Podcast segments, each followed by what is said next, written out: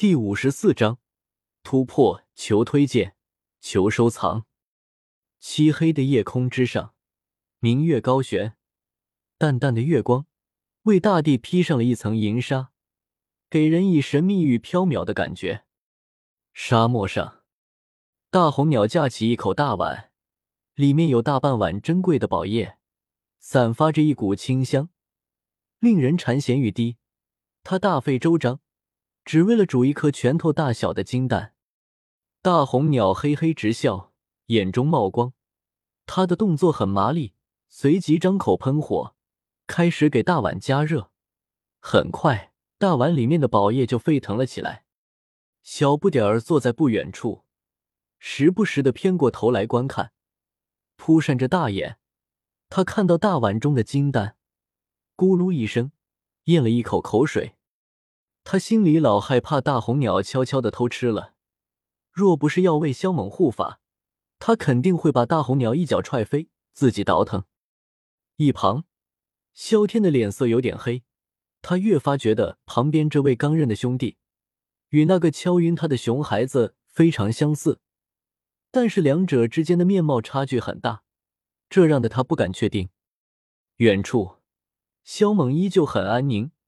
静静的盘坐在那里，除了身体上发出微弱的光芒之外，并没有什么惊人的景象。但是他的天府内却是发生了惊天动地的变化，浪声滔滔，风暴滚滚，雷闪电鸣，如同末日来临了一般。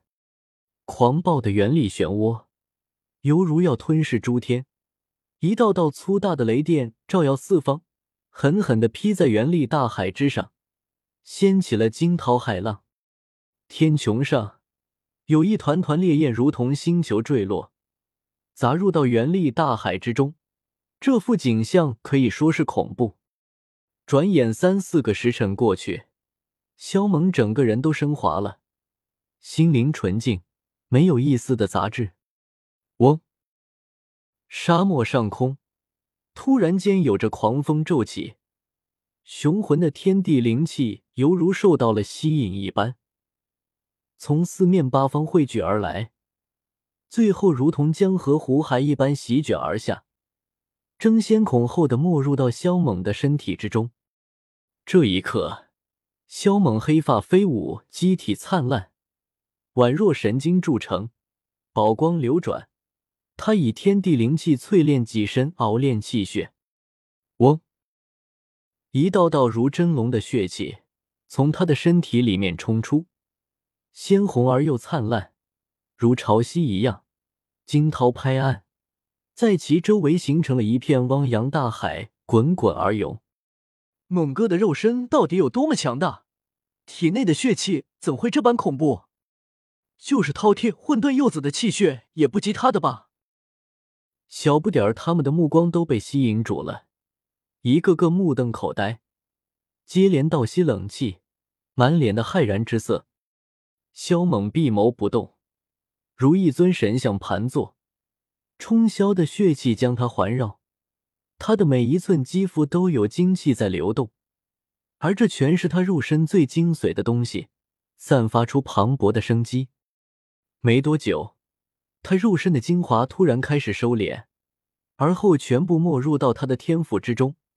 疯狂的涌入到原力漩涡里面，在那原力漩涡的深处，似乎有什么东西将庞大的气血完全吞噬。猛哥到底是什么修为？他这既不像是洞天境，也不像是化灵境。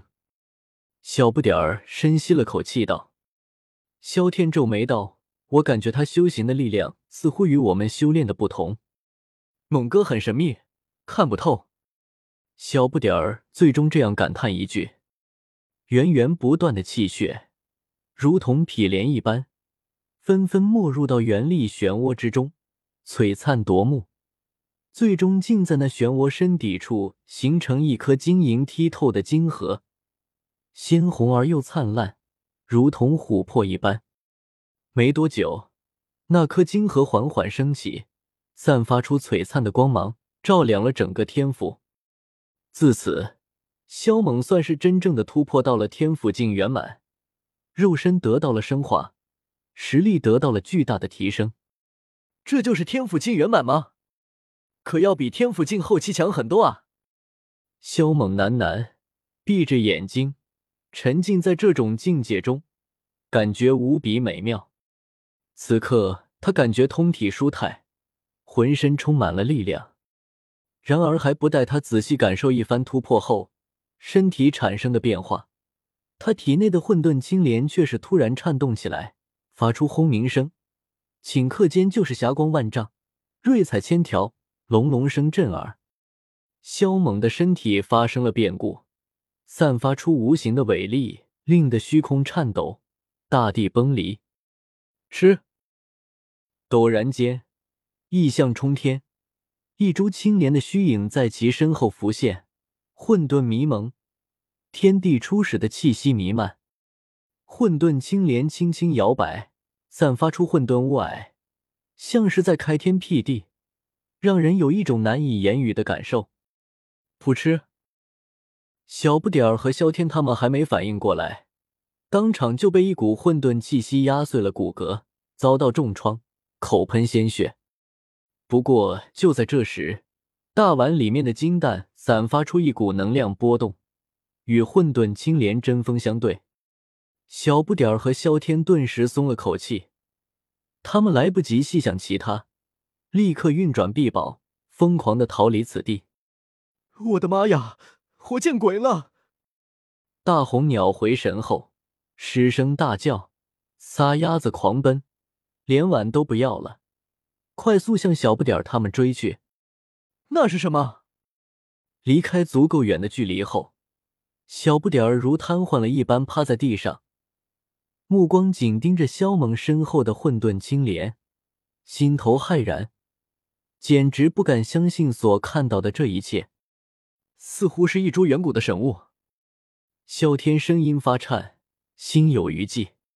妈呀，猛哥身上的东西咋都这么逆天啊！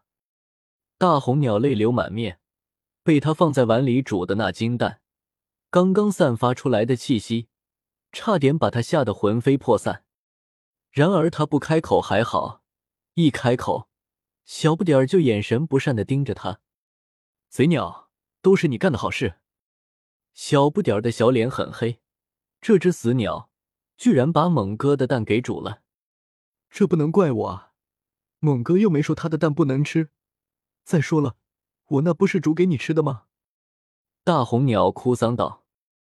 死鸟，你给我闭嘴！大红鸟这话让他听起来牙沉，有种想吐血的冲动。若不是他此刻身受重伤，定要把他给炖了。